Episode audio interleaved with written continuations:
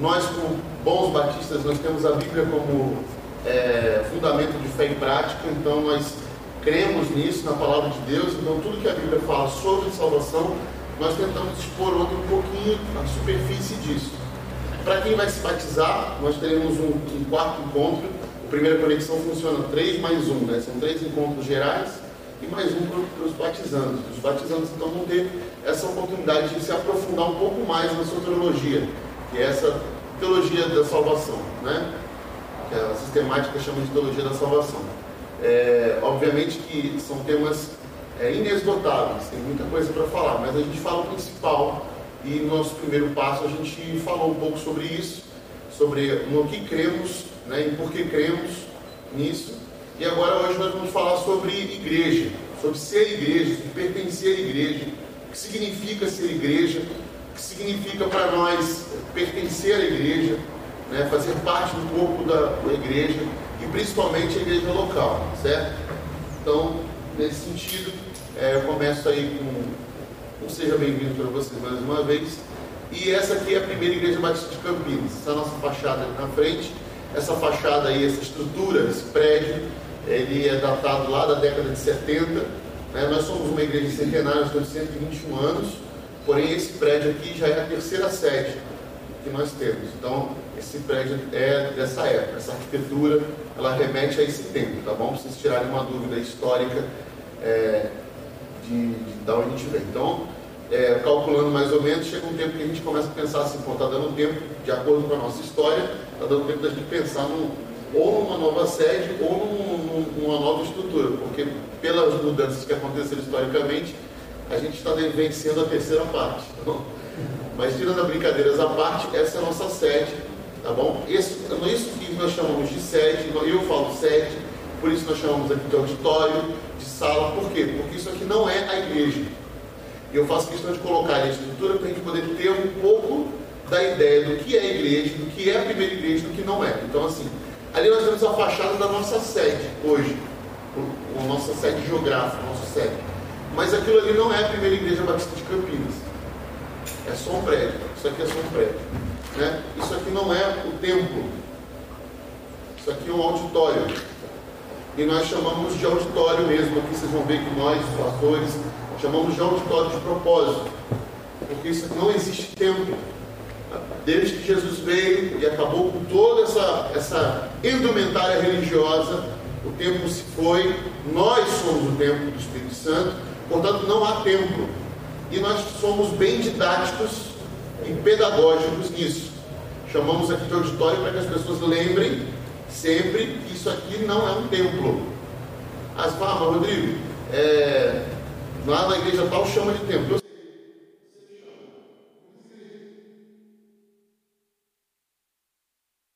Mas, mas, para a gente ensinar para o povo que ainda não sabe que não existe mais tempo, a gente faz questão de chamar pelo nome certo.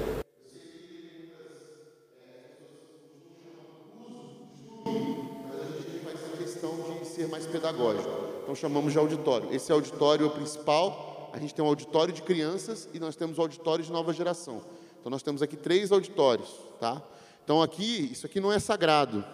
Esse espaço aqui na frente não é sagrado. Esse púlpito que nós chamamos de não é sagrado, tá bom? Isso pode ser uma mesa, eu posso servir café aqui em cima, você pode apoiar alguma coisa quando não estiver sendo usado para a gente ensinar. Nada disso aqui é sagrado. Quem senta ali em cima não é sagrado, tá bom? Aqui no altar, aqui a gente não coloca, não coloca aqui no altar é, ofertas para Deus. Nós, nosso corpo, nosso coração é uma oferta agradável ao Senhor. Nossa vida, não o que a gente entrega aqui, objeto, material. Não, tá bom? As pessoas que se apresentam aqui em cima se apresentam para a comunidade para servir as pessoas da comunidade. Elas não estão, não estão se apresentando para Deus que está sentado aqui, não. Deus, ele recebe as orações e os corações de quem está sendo curado e tratado pelas mensagens cantadas, pela palavra pregada, pelas orações feitas em comunidade. Tá? Deus não está sentado no auditório aplaudindo, Ele não está fazendo isso. Deus está nos corações daqueles que estão sendo transformados pela pregação da palavra, pelo Espírito Santo que convence da justiça, do pecado e do juízo. Tá bom? É bom entender isso. Então, não existe objetos sagrados, não existe instrumentos sagrados. Tá? Sagrados são os corações das pessoas, porque aí habita o Espírito Santo, é aí que Deus frequenta. Deus não frequenta auditórios, não frequenta templos, Deus frequenta corações. E é isso que nós cremos, certo?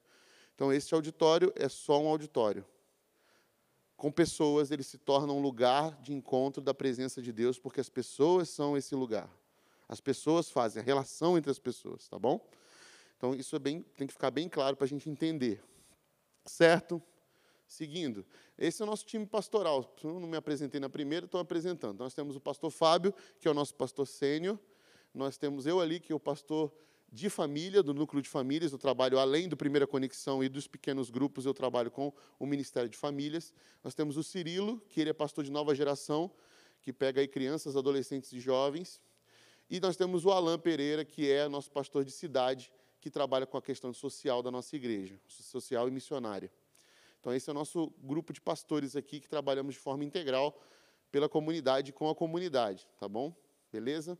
Então, é só para entender nós vamos aprofundar um pouco mais sobre a igreja local com, no próximo encontro. Agora a gente vai falar um pouco sobre a igreja de Jesus Cristo. Tá? É a igreja de Jesus Cristo? A igreja de Jesus Cristo é a igreja que está no mundo e não necessariamente está em, em denominações, em templos, em religiões. A igreja, de Jesus, é, a igreja de Jesus Cristo é composta por gente que crê em Cristo, que confessa Jesus como seu único Salvador. Não necessariamente essa pessoa está membro ou faz parte de uma religião evangélica, denominação. A igreja de Jesus Cristo é uma igreja que está espalhada no mundo, sem bandeira, sem rótulos, e ela faz parte desse povo que sinaliza o reino de Deus. Ela pode ou não estar dentro de uma religião, dentro de uma denominação, pode ou não. E essa denominação e essa religião nem sempre tem a ver diretamente com a nossa. Rodrigo, você está dizendo então que pode ter no meio dos católicos gente que é pertencente à Igreja de Cristo porque confessa Jesus? Sim, pode ter. Pode ter gente no meio dos católicos que realmente crê nisso e está lá, e é a Igreja de Cristo.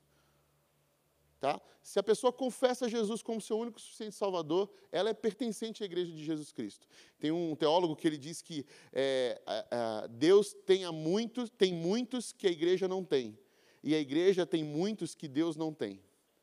Então, ao mesmo tempo que a igreja de Cristo está para fora, extrapola os limites dessa fronteira denominacional e religiosa, também existe aquelas que a igreja tem pessoas aqui que não fazem parte da igreja de Jesus Cristo. Porque a igreja de Jesus Cristo é formada por gente que confessa o nome de Cristo e que vive essa fé de maneira plena, tá bom? Então, e como a gente sabe disso? A gente não sabe, isso é Jesus que sabe, Jesus que conhece. Nós fazemos a nossa parte nós seguimos e buscamos obedecer aquilo que ele mandou. Entendeu? Agora a gente não tem como saber. É, a gente consegue observar frutos da salvação? Conseguimos. Para a gente saber que uma pessoa é salva ou não, a gente observa. A Bíblia fala sobre os frutos da salvação. Né? E que, vão, que a pessoa vai dando fruto a, partir do momento em que se converte, em que crê em Jesus. Mas a Bíblia também fala, Paulo fala sobre isso, sobre crentes carnais crentes que são crentes, que são convertidos, que realmente creem em Jesus, mas não dão frutos da salvação. Né? Infelizmente não dão fruto. E são chamados por Paulo de crentes carnais. Então a gente não tem como saber. Por isso que Jesus vira para a gente e fala assim: olha, esse negócio de ficar tentando arrancar joio do meio do trigo vai trazer problemas, vocês vão arrancar errado, vão fazer errado. Então isso não é com vocês, deixa isso comigo, tá bom? Isso é com o Pai, é com o Filho, é com o Espírito Santo. É eles que fazem essa, esse trabalho. Nós não somos parte desse trabalho. Nós somos parte da proclamação, da sinalização do reino de Deus. Tá bom? Beleza? Então, a igreja de Jesus Cristo, na Bíblia. Na Bíblia diz o que sobre a igreja de Jesus Cristo? Vamos lá. Lá em Romanos, capítulo 12, versículo 51, diz: Assim também em Cristo nós, que somos muitos, formamos um corpo, e cada membro está ligado a todos os outros. Ora, vocês são o corpo de Cristo e cada um de vocês individualmente é membro desse corpo. 2 Coríntios 12, 27. o designou cabeça de todas as coisas para a igreja, que é o seu corpo, a plenitude daquele que enche todas as coisas em toda e qualquer circunstância. Efésios 1, 22 e 23. Então, na Bíblia fala sobre essa questão de sermos um corpo, um corpo com muitos membros. E num corpo, os membros não são iguais, são diferentes. Atuam de formas diferentes, têm formas, formatos, funções diferentes. Assim também é o corpo de Cristo. Certo? Então, a Bíblia vai falar inúmeras vezes sobre este corpo que Cristo deixou aqui na terra. Então, Cristo, quando, quando sobe aos céus, depois de ressurreto, ele deixa a igreja, que é o corpo dele, e ele é o cabeça. E esta igreja está aqui, está aqui na terra, não para salvar pessoas, mas para criar um ambiente de resgate e relacionamento. Porque quem salva é o Espírito Santo de Deus. Não é a igreja que salva ninguém é o Espírito Santo. Nós somos um local de sinalização do reino de Deus. Um povo que se reúne para adorar a Deus através das suas boas obras. Tá bom? Quando você lê lá Efésios 4:11 e Efésios 4:12, a gente vai entender isso. A igreja é o local de aperfeiçoamento dos santos, onde nós, os santos, os salvos, que fomos resgatados e salvos pelo Espírito Santo, somos reunidos e quando reunidos na nossa comunhão, na nossa relação, a nossa humanidade é resgatada para a glória de Deus. O que significa isso? Significa que nós aqui somos aperfeiçoados para servir o mundo, para nos entregar em martírio, para nos dar, dar a nossa vida em trabalho e testemunha daquele que nos, que nos amou e nos salvou. E através desse serviço, através dessa obra, através desse compromisso, nós então atraímos, caímos na graça de todo o povo. Não é assim que Atos fala? Então o povo se reunia todos os dias, partilhava o pão, né? E aí o povo que observava esse ato de comunhão, de relação, caía na graça. Ou seja, simpatizava, falava: que povo é esse diferente? Eu quero ir lá. E quando ia lá, o Espírito de Deus, o Senhor, ia acrescentando os que iam sendo salvos. É assim que funciona. Nós não somos um lugar que tem poder de salvação. Nós falamos do Cristo, que o Cristo sim pode, nos, pode salvar a todos. Então nós não somos um aglomerado de gente que quer o poder para se livrar da morte, que está se juntando para se livrar da morte. Isso é bando, isso é máfia. Um monte de gente que se junta para tentar conseguir uma coisa, para sobreviver, é bando, é máfia. Nós não somos isso. Nós somos uma, um, muita gente, um, uma reunião, um encontro de gente que entendeu que Cristo é o Senhor e que se reúne para adorá-lo. Adorá-lo através do quê? Através do nosso bom testemunho, através da partilha do pão, através de ser um sinal histórico do reino de Deus. O que significa isso? Trazer na nossa vida diariamente, todos os dias, os valores que aprendemos do reino. Sermos pacificadores, vencer o, mal com o bem, sermos menos egoístas cada dia, sermos generosos, sermos bondosos, amorosos, acolhedores, perdoadores, humildes é, é esse, o, o, Sermão do Monte vai trazer para a gente toda essa conceituação de Jesus sobre quem é o povo de Deus, quem é o reino de Deus. Aqui, os cidadãos do reino de Deus têm essa característica, eles se reúnem como igreja, esta assembleia de gente que vai cada vez mais crescer na medida que se cada vez mais parece com Cristo, certo? Então essa é a nossa ideia. Então, seguindo, igreja ser e pertencer. A partir dessa igreja de Cristo, essa igreja universal, que nós não sabemos ah, é, quem são os membros, nós temos uma igreja local. Hoje nós temos a igreja local aqui, nós estamos falando da primeira igreja batista em Campinas, que é uma instituição, porém é uma igreja de Cristo, uma expressão do que é a igreja de Cristo. Aqui todos que estão aqui dentro, que frequentam, que vêm aqui, são de Jesus? Não sei mas nós queremos ser de Jesus.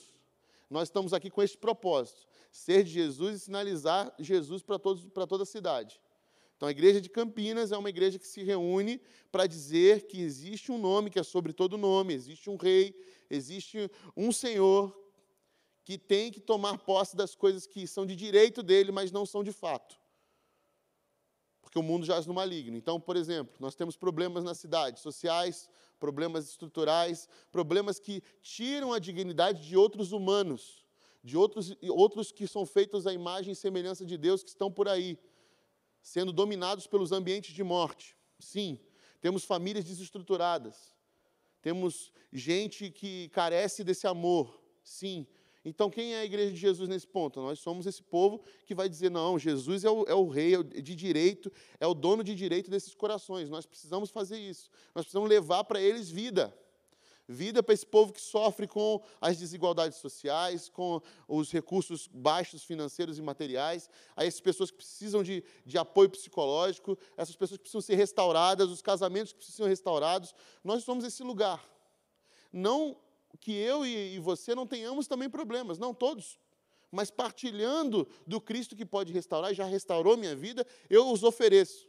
Então a igreja local tem essa atitude, essa missão na cidade, nesse contexto. Mas também nós somos uma instituição.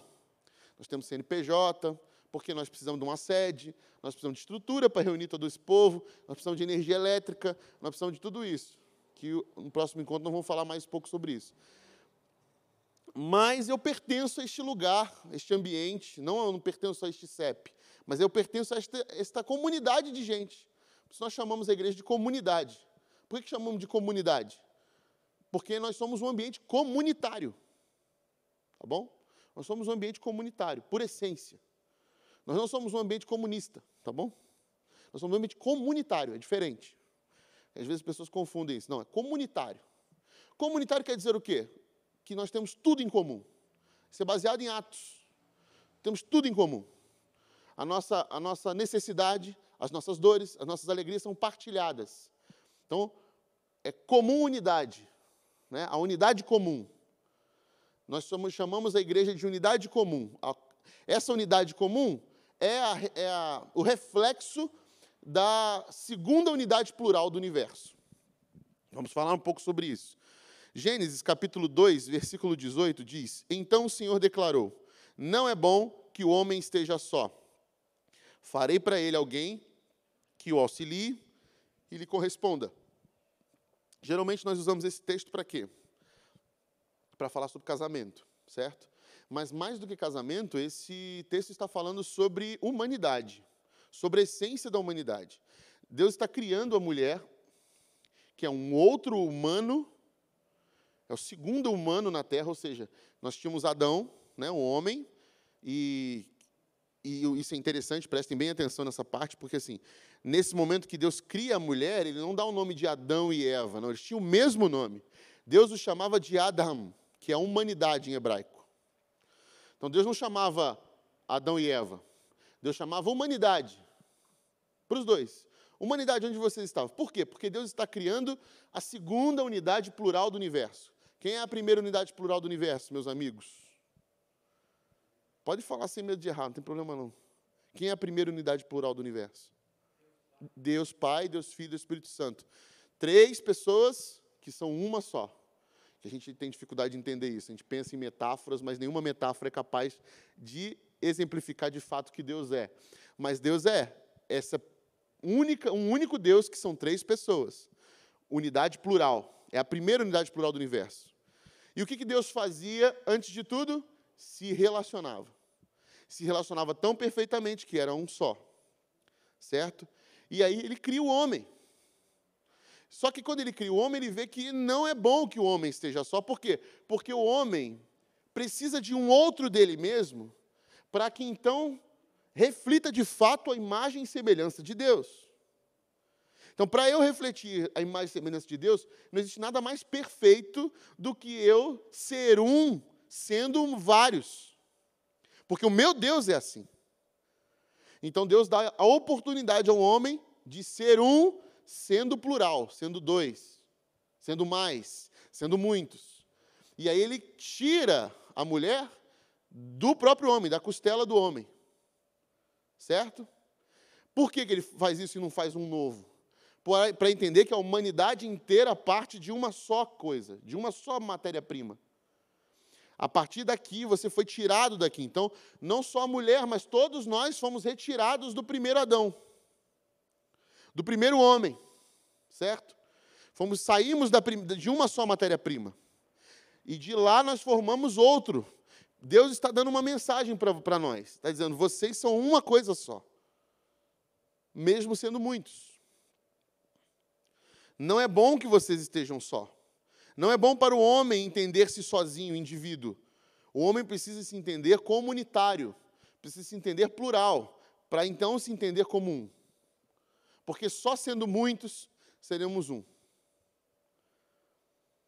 E isso faz todo sentido para to, todas as nossas doenças, as patologias hoje psicológicas, por exemplo, que tem sobre a solidão e o que isso causa para o homem, ficar sozinho. Né? Existe a disciplina espiritual da solitude, que é diferente da solidão, mas existe a, a, o problema da solidão e de como nos tornamos cada vez pior quando estamos sozinhos né? sem, a, sem o convívio e a pluralidade da humanidade.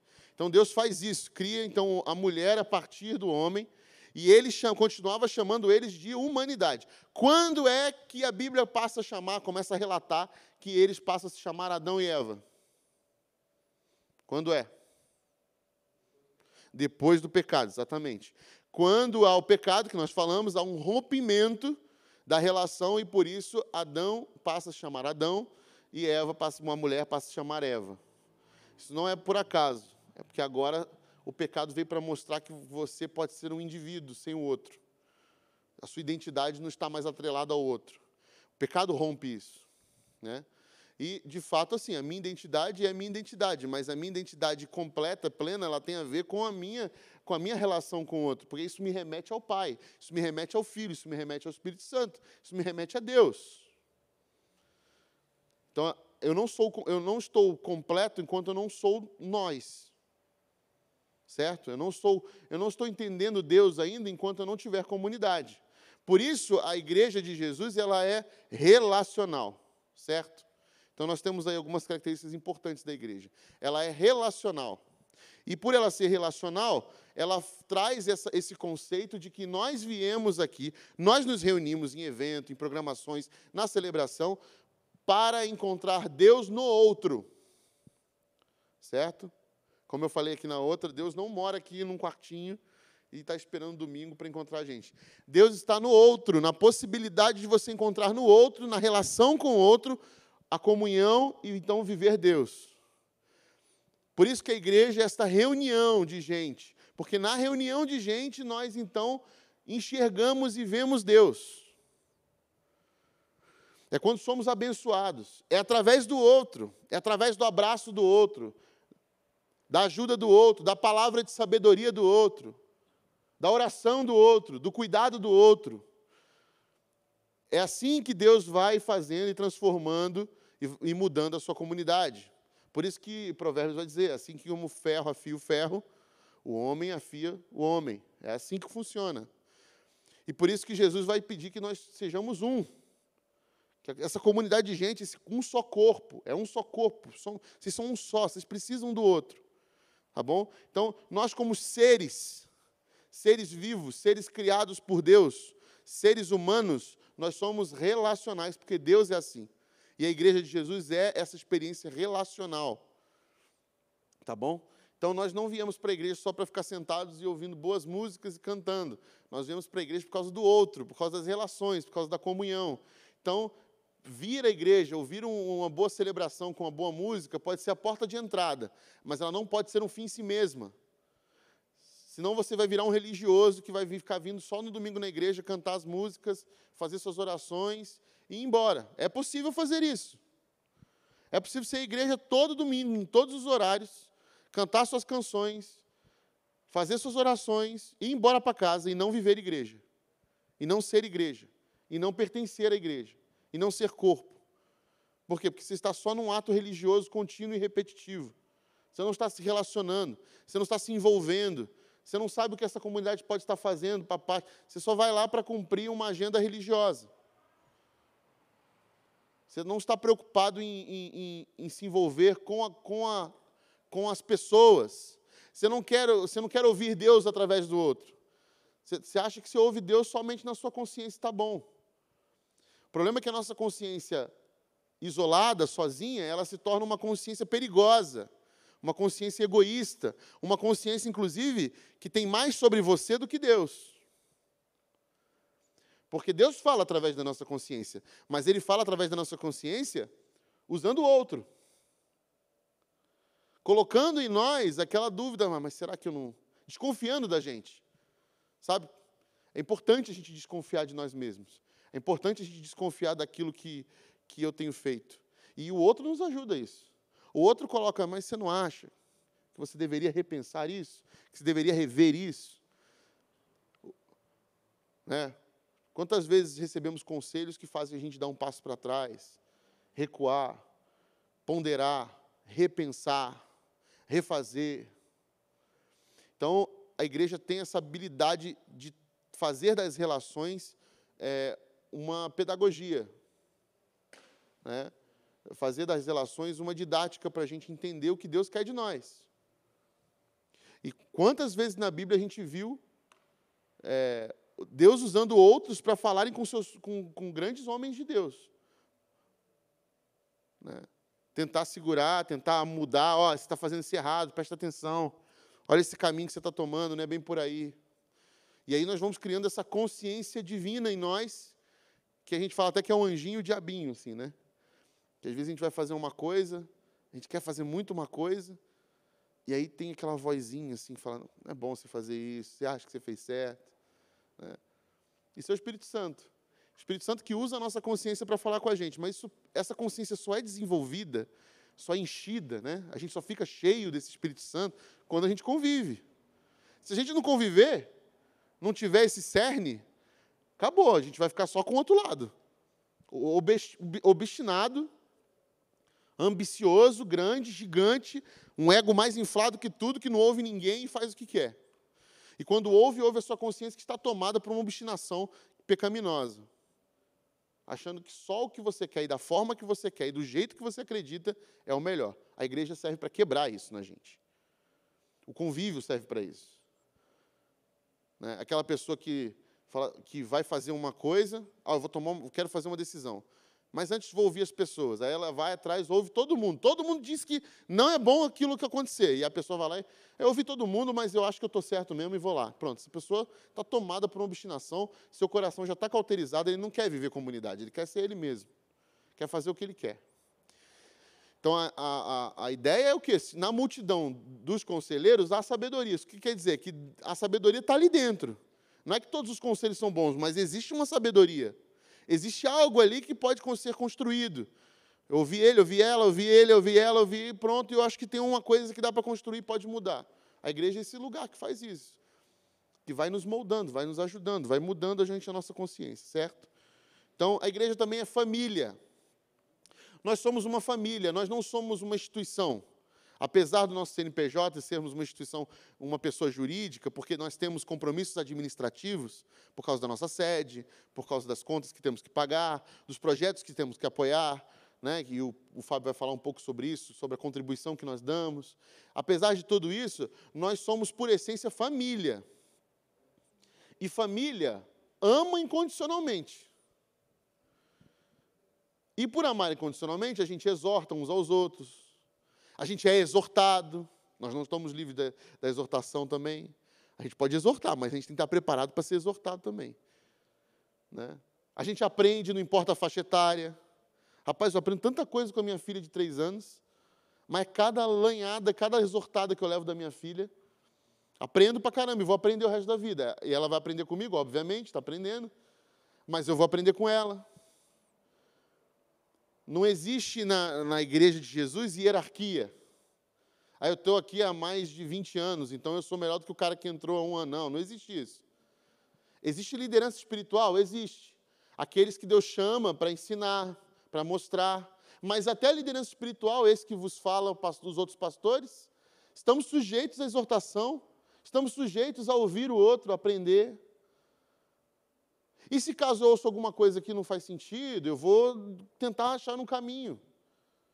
Por isso nós estudamos, por isso nós tentamos passar à frente aquilo que aprendemos.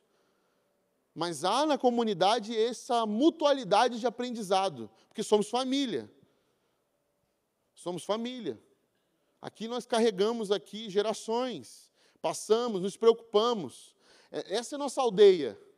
Uma aldeia não fechada, uma aldeia aberta, e cada vez vai aumentando. Então, nessa aldeia, meus filhos são educados também. Não só pela, por mim pela, e pela minha esposa. As minhas filhas chegam ficam lá no Primeira Kids. E lá elas ouvem a palavra de Deus, lá elas brincam em comunidade, lá elas aprendem a dividir, lá elas aprendem que não são um ser sozinho, que nem tudo é delas. Lá elas aprendem a obedecer tia e tia, que não é, que não é pai e mãe, a respeitar os mais velhos, a ter reverência em algumas situações, a brincar na hora certa. Porque nós somos uma aldeia. Então nós cuidamos uns dos outros. Família também tem esse aspecto de cuidado. Nós somos uma comunidade de cuidado. Nós não somos uma, comunidade de exclusão. Na família a gente não exclui, a gente não, não amputa. Nós não amputamos os membros do corpo, nós tratamos. Quando um membro fica doente, nós cuidamos dele, nós tratamos dele, nós não mandamos embora. As pessoas têm mania de achar muito triste quando um pecado é revelado. Há aquele escândalo. Mas eu vou dizer uma coisa para vocês, meus irmãos, que a coisa mais feliz que acontece é quando um pecado é revelado porque agora nós podemos tratá-lo. Agora é possível tratar desse pecado. Porque antes o pecado estava lá, corroendo e matando e gangrenando um membro do corpo de Cristo. E ninguém sabia. Quando ele é revelado, a gente tem que dar glória a Deus. Porque agora a gente pode cuidar. Agora a gente pode abraçar, pode tratar, pode, enfim, tratar e, e, e acabar com aquela gangrena. Curar nós precisamos, nós, te, nós temos que agradecer a Deus quando um pecado vem à luz, porque ele é extirpado, ele é vencido no nome de Jesus. A gente precisa crer nisso. Né? Por muitos anos a gente se arrastou é, sendo essa, essa comunidade pesada em relação a isso. E quando um pecado é revelado, nós queremos cortar, amputar. Não, nós temos que tratá-lo. É muito fácil jogar a pessoa que está em pecado, ou que está tá cometendo erro, está acorrentada ao pecado, e jogá-la para fora. Isolá-la. Não, a gente tem que abraçar e cuidar dela. É o momento disso. Obviamente, se ela quiser ser cuidada, também tem isso. Tem, tem pessoas que estão obstinadas, de fato, e não querem ser cuidadas. Mas a pessoa está ali disposta, expôs, e aquilo chegou, veio à tona, a gente tem que tratar, a gente tem que chegar perto. A Bíblia manda a gente fazer isso. Cuidar desses, porque nós somos família. Nós somos família. Se nós somos família, a gente não quer ver um membro da nossa família longe. E por sermos família, nós sentamos à mesa. A igreja é essa grande mesa, essa grande mesa que Jesus nos chama para participar, para partilhar, para olhar nos olhos, para amar, certo? E nós somos um sinal do reino de Deus. O que significa isso? Que aqui dentro nós sinalizamos, nós mostramos, aprendemos, vivemos e convivemos na lógica do reino. O que significa viver na lógica do reino? Ouvir as palavras do Mestre. Leia o Sermão do Monte, por exemplo, ver o que ele ensinou sobre é, é, mal e bem, sobre vencer o mal com o bem, sobre dar a face. Esse tipo de característica mostra quem é quem é do reino de Deus e quem é, faz parte da igreja de Jesus. Então, gente que quer que quer é, que busca vingança, que quer vencer mal com mal, toma lá da cá. Isso no povo aí não tem uma característica muito de Jesus, não. Entendeu? Jesus fala que se o cara, se o bandido vem tentar te roubar, você tem que dá a capa para ele, inclusive. toma isso aqui, vai, leva. Você quer mais alguma coisa? Leva, vai embora. Jesus não manda você pegar uma faca e matar ele. Ou você andar com alguma coisa para se proteger, porque se vier um bandido eu vou matar ele. Nós somos uma igreja do martírio. Os discípulos de Jesus têm que estar prontos para sofrer. É a verdade. É a dura verdade de Jesus. Quem tem ouvidos para ouvir, ouça. É isso que ele fala. Ó, vocês querem me seguir? Não vai ser fácil. Então vocês, têm que vocês precisam amar os seus inimigos. Não sou eu que estou dizendo, Jesus, até porque para mim é muito difícil isso que Jesus propôs. Não sei para vocês, mas para mim é muito difícil. Entender que se eu for roubado, eu tenho que ainda oferecer a minha capa, né? Ou seja, eu tenho que, ok, pode levar. Entender que alguém que pode fazer mal para mim, para minha família, eu tenho que responder a ele com bondade, é, é bem complicado. Mas é o que Cristo ensina. Eu não consigo fugir disso aqui, isso é Bíblia. Se eu apagar essa parte aqui, eu vou estar sendo incoerente. Mas é o que Jesus ensina, isso é uma característica do, do reino de Deus. Nós vencemos o mal com o bem. Nós vencemos o mal com o bem. Nós não multiplicamos a maldade que chega até nós. Nós interrompemos ela. Interrompemos o ciclo da maldade. Nós não somos juízes. Nós não somos quem, quem busca, nós não somos justiceiros. Não somos. E essa lógica do reino é uma lógica importante. Qual outra lógica do reino? A gente não pode ficar conformado numa realidade em que um, um igual de mim, um outro humano, está sofrendo por falta de algo que eu tenho em, de sobra. Eu não posso me conformar com isso. Eu não posso me conformar com uma realidade em que eu tenho um outro humano sofrendo de fome enquanto em casa eu jogo comida fora. Eu não posso fazer isso. Eu não posso estar bem com isso. Eu preciso pensar, isso precisa me deixar intrigado. Eu não posso me conformar com o pecado. Eu não posso achar que o pecado é algo corriqueiro. Eu preciso confessá-lo, não só a Deus, mas ao meu, ao, meu, ao meu irmão, ao meu líder espiritual. Eu preciso falar disso para ele, falar das minhas tentações, curar isso dentro de mim. Eu não posso viver como se nada tivesse acontecido. Como se eu ponho uma máscara, vou para a igreja e está tudo bem. Não, eu preciso extirpar o pecado da minha vida, então eu preciso falar dele. Preciso buscar alguém para falar dele. Olha só, eu, eu, eu, sou, eu pertenço a essa comunidade eu estou doente. Eu tenho um pecado em mim que, olha, eu sou mentiroso, eu invento coisa. E eu preciso falar disso para alguém porque eu preciso curar. Porque Tiago, o apóstolo Tiago fala isso no livro dele ele diz que quando confessarmos nossos pecados aos outros, nós somos curados. A gente acha que confessa para Deus e a gente ainda fala genérico, né? Senhor, perdoe a multidão dos meus pecados. Deus quer que a gente confesse que pecado você está falando. Do que você está dizendo? Eu quero saber que pecado é esse que você tem. Ah, eu sou violento com a minha esposa. Eu sou, eu sou muito autoritário em casa. Eu trato mal os meus filhos. Eu não escuto meus filhos, eu sou muito, eu sou muito egoísta. Eu acho que eu sei tudo. E eu não quero isso na minha vida. A gente precisa falar isso com alguém, tratar isso com algum líder, com algum irmão, irmão espiritual, amigo espiritual da comunidade que pode me ajudar. Que eu vejo que pode me orientar a respeito disso. Todos nós estamos sujeitos a isso, meus irmãos. Todos nós. Nós temos as nossas lutas, cada um tem a sua. E nós precisamos falar delas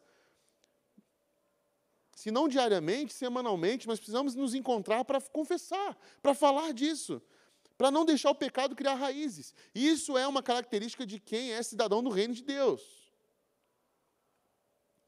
Quem é cidadão do reino não deixa que o pecado ah, encontre lugar na sua casa, no seu templo do espírito. Eu abro todas as janelas, deixo a luz entrar e não tem escuridão nenhuma aqui mais. Ela pode entrar de vez em quando, mas eu vou mandá-la embora. Agora, se eu deixar a escuridão começar a ganhar espaço no meu, no, no meu coração, daqui a pouco eu estou convivendo bem com, com ambientes escuros na minha alma. E daqui a pouco eu estou achando normal isso que eu estou fazendo. E daqui a pouco eu estou me tornando um hipócrita. Olha como vai adoecendo a nossa alma. E eu começo a, a, a me tornar algo que eu, eu não gostaria de ser. Um monstro. Um monstro da religião que esconde os seus próprios males, a sua própria escuridão, e enche o seu corpo de trevas. É isso que Jesus fala, né? Quem tem um olho mau, ou seja, quem tem esse olho que não é generoso, que não consegue ver a dor do outro e ver a si mesmo, começa a encher o seu corpo de trevas, e que tremendas trevas são. Então, cidadão do reino tem esses valores. O cidadão do reino, o sinal do reino de Deus, a igreja, ela é uma comunidade de gente que faz diferença onde está. As pessoas olham para aquela comunidade e falam, aquela comunidade ali, ó, ela ajuda bastante gente. Se ela sair dali, ela vai fazer falta, porque olha, o que ela promove, o que ela, quem, quantas pessoas ela abençoa, quanta gente está sendo abençoada por ela, vai fazer falta.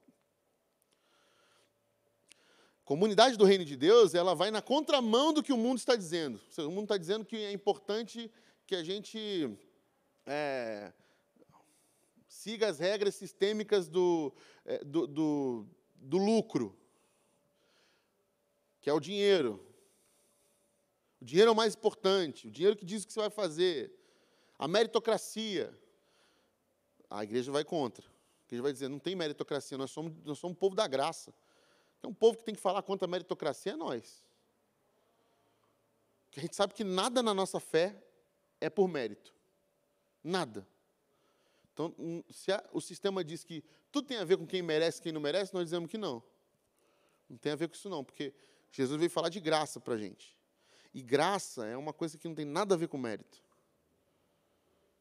Então, achar que se por algum motivo, alguma coisa que você tem, que você fez, que você ganhou, tem a ver com você, você está errado, meu irmão. E a igreja de Jesus é o lugar, do, a, a, o sinal do reino de Deus. Então, a, a PIB de Campinas tem que ser esse sinal, que vai falar contra a meritocracia, que vai falar que o dinheiro não manda na gente. Por isso que nós temos a, a contribuição para ser uma pedagogia, para dizer que não é o dinheiro que vai dizer para a gente que isso traz felicidade ou que traz conforto. Por isso que eu não ajudo o outro dizendo para ele que assim, eu tenho e você não tem, então eu vou te ajudar. Não, não é isso. Nós partilhamos. Nós chamamos a pessoa para a mesa. Por quê? Porque se eu faço simplesmente dou uma ajuda, eu estou dizendo para o outro que ele eu sou feliz porque eu tenho mais que você. Então o que me faz feliz é o dinheiro. Não é essa a lógica. Eu posso ajudar o outro, mas eu, eu não quero só ajudar o outro, eu quero saber o nome dele. Eu quero saber o porquê que ele está assim. E o que se pode fazer por ele. Isso é mais complexo na prática? É, mas a gente pode viabilizar caminhos. E a Igreja de Jesus levanta gente que faz isso. Talvez você não saiba como, mas talvez alguém sabe e pode viabilizar os seus recursos para partilhar e ser de uma forma que abençoe mais gente. E a igreja serve para isso. Hoje nós temos aqui, por exemplo, com o pastor Alain, que cuida do Ministério da Cidade, nós temos a ação social com as, com as cestas básicas. É um movimento que a, gente, que a gente consegue atender várias famílias, temos os voluntários aqui que vêm trabalhar e trabalham arduamente sobre isso, e que conta com recurso de gente que está dando e não sabe nem quem está ajudando. Mas as, as, pessoas que estão mais envolvidas né, conseguem saber e perceber quem é as famílias que estão sendo recebidas por isso. Então a gente abençoa muitas famílias hoje que a gente nem faz ideia, por causa de recurso compartilhado. E traz um pouco de dignidade a gente que perdeu essa dignidade por causa de uma lógica do, de um mundo mal, uma lógica meritocrática, uma lógica que, que é desigual. Nós somos um país de terceiro mundo, né? Nós temos que admitir isso. Então nós temos mais pobre do que rico aqui, muito mais. E o pouco que a gente tem, a gente tem que pensar em partilhar e considerar muito até. Considerar muito. Não é pouco, é muito. A gente acha que é pouco, mas é muito. E é esse, esse tipo de olho bom que Jesus nos ensina a ter como cidadãos do reino. Né? Pacificadores. O povo do reino é pacificador. O povo do reino não quer guerra. A gente não está aqui para guerra. Né? A igreja de Jesus é uma igreja que se entrega mesmo. Os, dos doze discípulos, João foi o único que não morreu da perseguição. O resto tudo morreu crucificado de cabeça para baixo, de cabeça para cima, cortado a cabeça, jogado aos leões, queimado. Numa época, obviamente, diferente da nossa. Mas eu acho que a gente tem muito medo disso. Ah, a igreja vai ser perseguida. Que tá bom, se for da vontade de Deus, é isso aí. Porque a única pessoa que pode defender a igreja não sou eu nem você. Não é governante nenhum que vai defender a igreja de Jesus. A igreja de Jesus não precisa de ninguém que defenda ela, porque ela tem Jesus. É Jesus que defende a igreja. E se Jesus não quiser defender a igreja, a gente vai para o martírio. E é uma ofensa para nós, para o meio missionário, falar que aqui no Brasil a gente sofre perseguição. Conversa com os missionários do Portas Abertas, por exemplo, que é uma agência missionária que trabalha com países perseguidos. É uma ofensa. Esse dia eu estava conversando com um dos diretores que trabalham no Afeganistão, na Índia, na China. E ele estava falando, é um absurdo hoje um brasileiro dizer que a gente é uma, é uma ofensa grave. Os missionários ficam ofendidos mesmo. Dizer que aqui nós sofremos perseguição. Nós não sabemos o que é isso. Entendeu? Eu acho que a gente está mal acostumado mesmo, a gente está mimado. E a gente tem que parar de, de ter medo disso também. Porque nós somos pacificadores. E se chegar até nós a, a, perseguição, se um dia isso chegar até nós, a gente tem que estar tá pronto para beleza. A gente não é desse mundo mesmo, gente.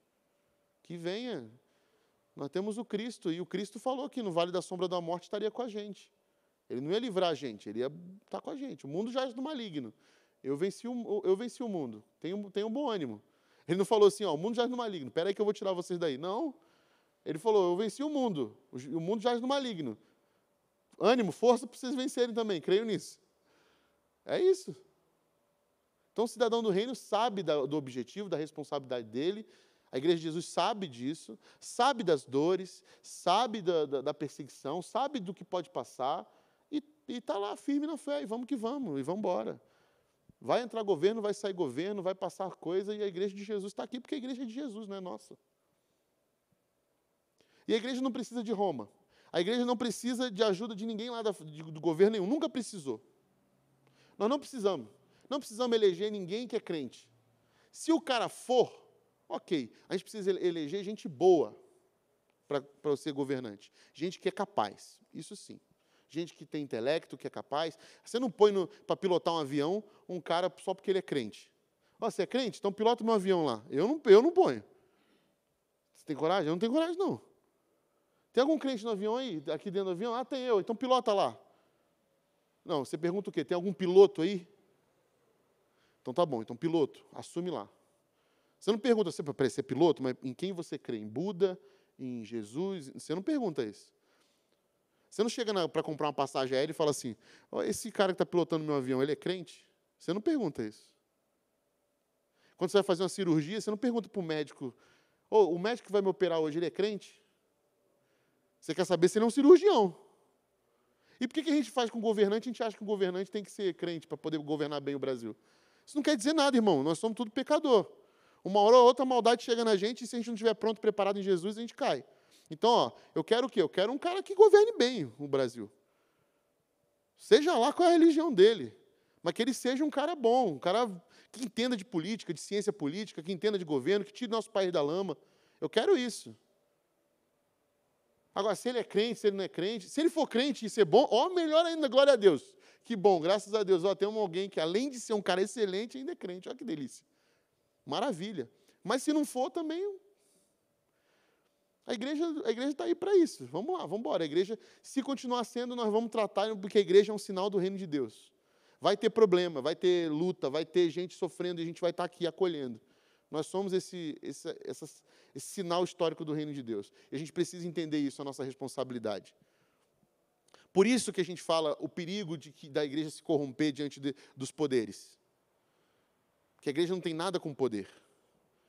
Nós não viemos para a igreja atrás de um poder. Se você veio aqui porque você quer, quer um poder para te salvar do inferno, você está vindo pelos motivos errados. Se você veio aqui porque você quer um poder para te trazer cura, você está vindo pelos motivos errados.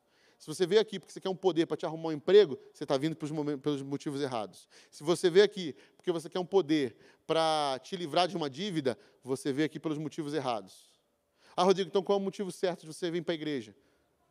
A pessoa de Jesus Cristo. Se você quer vir aqui para uma relação com Cristo vivo e ressurreto, uma relação de amor, você está buscando isso, você veio pelos motivos certos. E se prepara, porque essa relação de amor com Cristo vai te colocar numa relação plural e comunitária, que vai te preparar, vai te moldar, vai te abraçar, vai te amar, te exortar, te afiar, te preparar para você cada vez mais ser um, alguém que alcance a estatura do varão perfeito que é Jesus Cristo. Essa é a igreja de Jesus. Nós não somos um, um, um, um povo que busca por poder. E Jesus alertou isso aos seus discípulos. Essa, dessa multidão aí, ó, tem muitos que querem só o meu poder. Poucos são aqueles que querem uma relação com o Mestre. E a igreja é o lugar da relação. A igreja é o lugar da relação. E aí eu coloquei os versículos que eu citei, Gênesis 2,18 e Atos 2, 42, 47, que fala justamente sobre isso. Eles se dedicavam ao ensino dos apóstolos, à comunhão e ao partir do pão e às orações. Todos estavam cheios do temor e muitas maravilhas e sinais eram feitos pelos apóstolos. Os que criam mantinham-se unidos e tinham tudo em comum. Vendendo suas propriedades e bens, distribuíam a cada um conforme a sua necessidade. Todos os dias continuavam a reunir-se do pátio do templo, partiam pão em casa e juntos participavam das refeições com alegria, sinceridade de coração, louvando a Deus e tendo a simpatia de todo o povo. E o Senhor lhes acrescentava diariamente os que iam sendo salvos. Esse é o início da igreja. E a gente tem muitas lições sobre isso. Eles se reuniam todos os dias. Entendeu? Eles partiam pão nas casas. Né? Aí você fala ali, ah, não, mas tinha um templo ali, é o templo que existia na época, mas não era porque era o templo que eles iam lá. Até porque o templo era um templo de tradição judaica. Não tinha nada a ver com esse templo, os templos que nós chamamos de templo, que são esses prédios. Por isso nós chamamos de auditório, por isso que a igreja não é um CEP, a igreja não é um prédio. Por isso que não existe dia sagrado. Ah, mas nós separamos o domingo. Sim, nós escolhemos o domingo. O domingo, pela tradição cristã, ela foi um dia escolhido para a gente poder fazer isso aqui. Mas não foi Jesus que escolheu o domingo, não foi Deus que disse, ó, domingo. Aliás, tem um dia só que Deus escolheu, que era o sábado. Né? Era o sábado, esse foi o dia que Deus escolheu. Né? Mas pela tradição cristã, né, justificado pela ressurreição e tudo mais, a gente voltou para o domingo. Para a gente lembrar que o domingo foi o dia da ressurreição e por isso nós vamos ressignificar isso tudo. Agora nós somos o povo da ressurreição que crê no mestre que está vivo. Então a gente escolheu o domingo. Mas não é que o domingo é um dia sagrado que se você trabalhar no domingo você vai morrer e vai ser menos cristão. Não. É só um dia que a gente escolheu. Só isso. Porque a gente precisa ter um dia para se reunir, para adorar a Deus em comunidade, para cantar música em comunidade, para orar em comunidade. A gente precisa desse dia. Mas a gente tem outros encontros durante a semana. Tem os encontros de pequeno grupo, nós temos os encontros dos jovens, dos adolescentes, tem o encontro do artesanato, tem tudo. Todos os outros dias. Por isso que todos os dias de encontro são dias sagrados por causa do encontro. E só isso. Tá bom? Perguntas finais.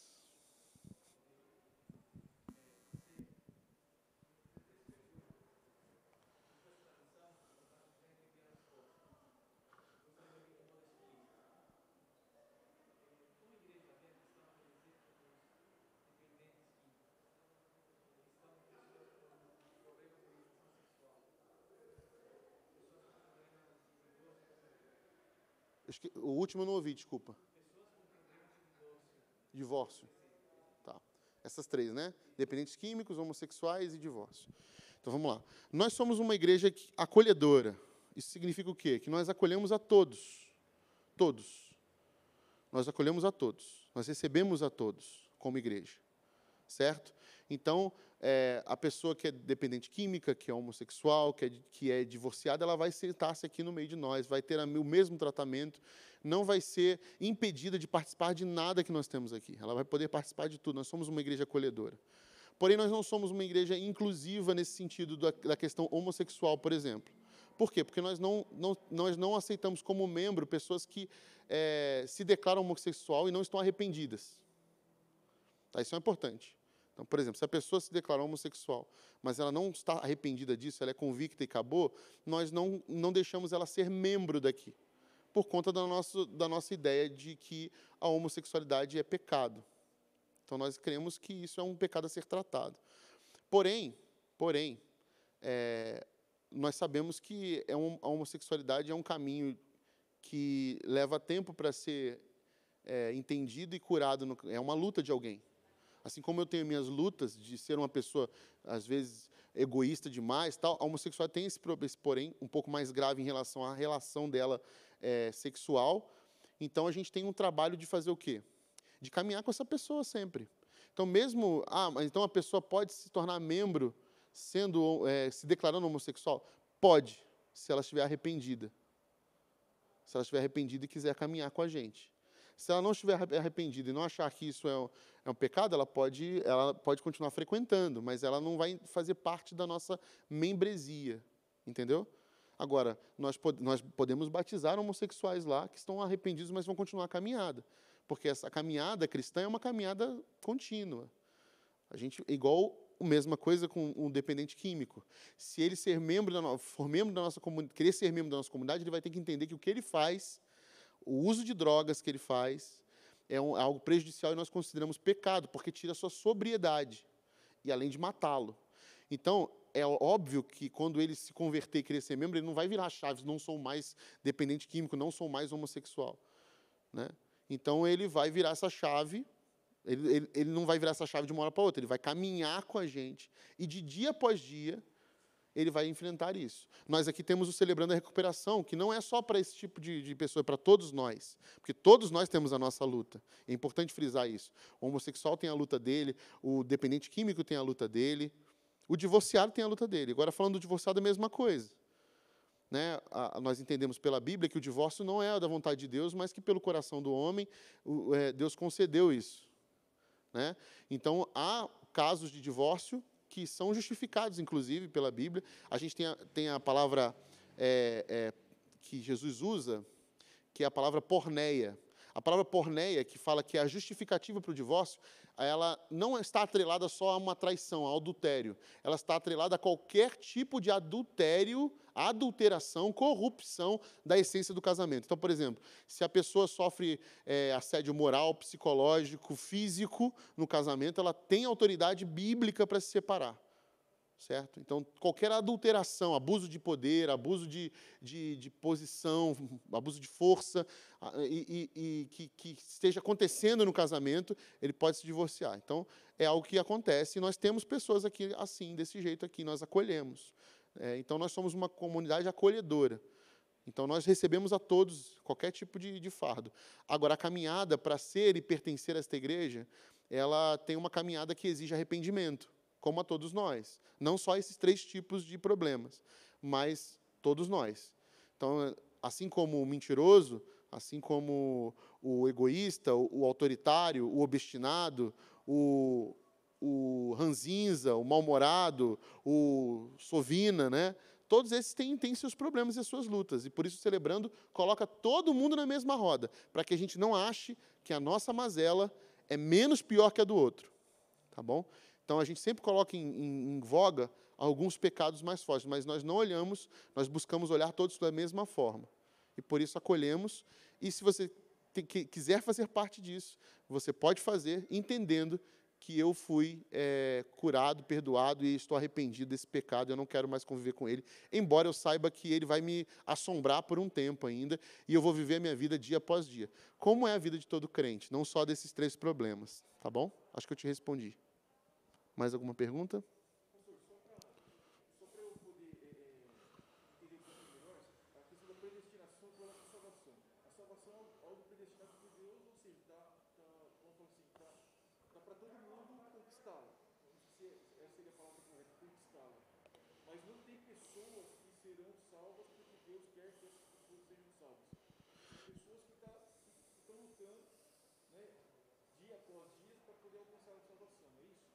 Então, vamos lá. A predestinação, é, ela é uma doutrina que fala sobre pessoas que são eleitas por Deus, que Deus elege para a salvação. Então, ela, ela, ela diz que sim, Deus vai eleger alguns para a salvação e outros não serão eleitos para a salvação, entendeu? Porque já nascem em condenação. É isso que a doutrina da predestinação fala. Então, assim, alguns estão predestinados ao céu, né, e outros estão predestinados ao inferno. Mas Deus não está elegendo ninguém para o inferno. Deus elege para o céu. Os que estão indo para o inferno são porque já nasceram condenados e assim serão no final. Entendeu? Então é isso que diz a, a doutrina da predestinação. Pela onisciência de Deus, há aqueles que são predestinados, salvos por Deus, e há aqueles que não são. Então, é, é difícil para a gente compreender porque Deus está em eternidade. E eternidade não é um espaço-tempo. Ela é ausência de tempo. E a gente não consegue compreender muito bem isso e como funciona isso. Mas a salvação, quem dá é Deus. Deus é que salva. Então é Ele que predestinou alguns para serem salvos. Ah, então a gente não adianta a gente pregar o Evangelho. Não, adianta porque a gente não sabe. Ninguém aqui sabe quem está salvo e quem não está. Então nós vamos pregar o Evangelho, nós vamos sinalizar o reino, nós vamos dar bom testemunho. E vamos seguir a nossa vida igual. Mas há aqueles que são. Ah, mas e aqueles que tem como perder a salvação? Porque ele, se é predestinado, já está salvo. Então, há a possibilidade daquele nunca ter sido salvo e a gente achar que ele era salvo. Porque a gente acha muita coisa, mas o que Deus faz é diferente do que a gente acha. Né? Então é isso. Tem gente que, que nunca foi salvo e a gente achou que era. Enfim. No final a gente só vai saber disso na glória. E na glória a gente vai se surpreender, né? Tinha um professor meu que dizia que na glória a gente vai ter três surpresas. A primeira é, uh, cheguei estou aqui. Essa é a primeira surpresa. A segunda é, ô oh, rapaz, você por aqui? Quem diria, hein? E a terceira é, ué, cadê fulano? Não está aqui. Então a gente vai ter essas três surpresas quando chegar na glória, mais ou menos, né? Uma brincadeira. Mas é isso, tá bom? Então, é, é um assunto muito mais profundo do que isso que eu te falei agora. A gente pode conversar depois e tudo mais. Mas o importante é saber isso, é saber que quem salva é Cristo, é Deus. É... Não existe salvação fora de Cristo. Não existe salvação fora do sangue de Cristo. É Ele que salva, é Ele que, que, que traz salvação. E essa salvação vem dessa relação com, com Ele, com a caminhada com Ele, que foi feita, aberta, graças à cruz de Cristo e à sua ressurreição. Tá bom? Mais alguma pergunta? Não? Então tá bom. Então estamos encerrados. É, próximo encontro é dia 12 de setembro, certo? 12 de setembro, nós temos mais um encontro aqui, nosso último geral, e depois temos mais um para quem vai batizar. Então, que Deus abençoe vocês. Eu vou fazer uma oração eu espero que tenha ficado claro. Qualquer dúvida, pode me procurar, me procure em particular, a gente conversa, tá bom? Pai querido, obrigado, Senhor, por esse encontro. Abençoe cada um que está aqui, abençoe cada cada família, cada um que está querendo conhecer e fazer parte da nossa comunidade. Obrigado pela presença deles, de tudo que foi dito. Obrigado pela sua palavra, que é viva e eficaz para nós. Em nome de Jesus. Amém.